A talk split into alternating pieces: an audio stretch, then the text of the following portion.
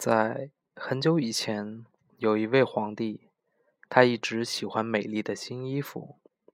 他把所有的钱都用来购置新的衣服。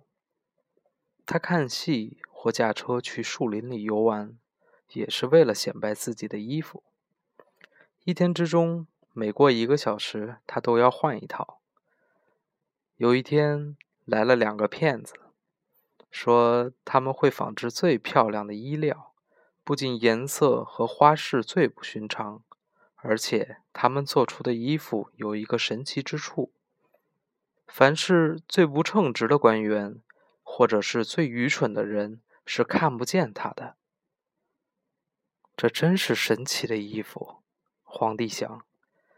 穿上这样的衣服，我就可以识别朝廷里那些不称职的人，辨认出哪些是聪明人，哪些人是笨蛋了。他给了两个骗子许多钱，让他们织这种衣料。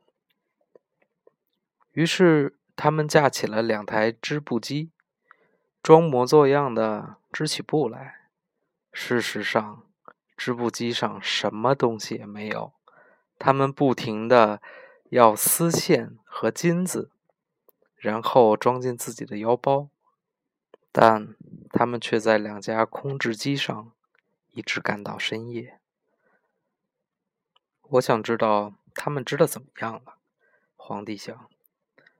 一想到蠢人或者说不称职的人是看不见这种衣料时，他心里便开始有些担心。他决定先派别人去看看进展。我要派最受尊敬的老臣去纺织工那里看看。皇帝心想，他最有智慧，谁也没有他称职。那位显赫的老臣来到骗子织布大厅。老陈瞪大了眼睛，却什么也看不见。不过他没有说出来。两个骗子殷勤地请他走进了织布机，指着那台空空如也的织机，问他：“是不是觉得款式很漂亮，颜色很美丽？”那可怜的老陈什么也没有看到。他想：“我是蠢吗？是我不称职吗？我怎么看不见衣料呢？”您还没谈谈您的意见呢，装作织布的一个骗子说：“好看极了，真是再漂亮不过了。”老陈说：“我要禀告皇上，告诉他这衣料真棒。”啊，我们听到了，真高兴！两个骗子齐声说道。他们还讲解了衣料和颜色和那些奇特的款式。老陈专心的听着。这样才能按照这些说法向皇上禀告。他这么做了，于是骗子们又要了很多钱和线。他们继续和先前一样，在空织机上忙碌起来。皇帝又派了一位显赫的大官去视察进度。除去那空空的织机外，那位大官同样也什么没有看见。您说？这衣料漂亮吗？两个骗子问。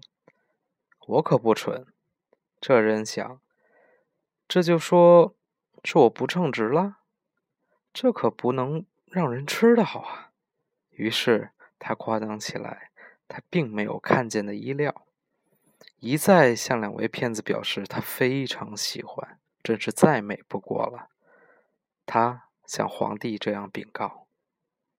皇帝要亲自来看，他背后跟随着一群特别挑选出来的人，包括那两位以前来过的大臣。皇帝来到两位狡诈的骗子跟前，他们正在拼命的织着，不过既没有丝也没有线。您瞧，是不是非常华丽？两位大臣说。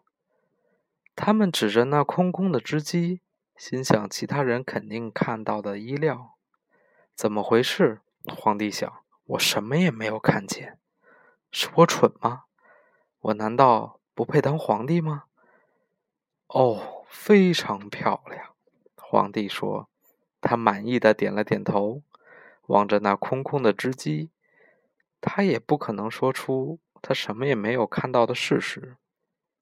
随从他一起来的人没有一个看到衣料，但是他们和皇帝一样，不断的夸奖。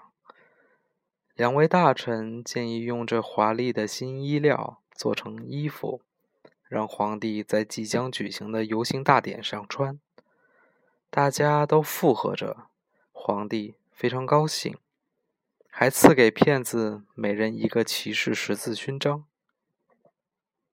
游行大典前，两个骗子一夜未眠，假装要赶着把皇帝的新衣做完。他们装作把衣料从织机上取下来，用大剪刀在空中剪裁着，拿着没有线的缝衣针。煞有介事的缝着，最后说：“瞧，大功告成了。”皇帝亲自来到纺织大厅，两个骗子朝天各举起一只手，就好像拿着什么东西似的，说：“这是条裤子，这是袍子，这是上装，等等。衣料轻极了，就像蜘蛛丝织成的，穿它的人。”还以为身上什么也没有呢，其实这也是他神奇之处。请陛下把衣服脱下来，骗子说：“我们好为您在那大镜子面前换上。”皇帝脱掉衣服，骗子装模作样的把一件刚刚缝好的新装给他穿上。他们在皇帝的腰上比比划划，就像给他系上什么东西，说。这是有后句的长袍。皇帝在镜子前转着看着，天哪，穿在身上漂亮极了！大家都在称赞着。御用天蓬将遮着皇帝去参加游行大典。典礼大臣说：“我准备好了。”皇帝说：“他又转过身来照照镜子，做出一副非常欣赏自己新装的样子。”皇帝在华丽的天棚下走进游行队伍，所有人都说：“天哪，皇帝的新装多么漂亮啊！穿在身上多么适合啊！”没有一个人愿意说出他们什么也没有看见。他身上可什么也没有穿啊！有一个小孩说。人们小声的把小孩子讲的话传开了，最后所有人都大喊起来：“皇帝什么也没有穿。”皇帝觉得可能人们是对的，但他又想：“我得把游行大典进行完。”于是他装作高傲的样子，继续向前。宫廷侍臣跟随着他，拖着并不存在的后句。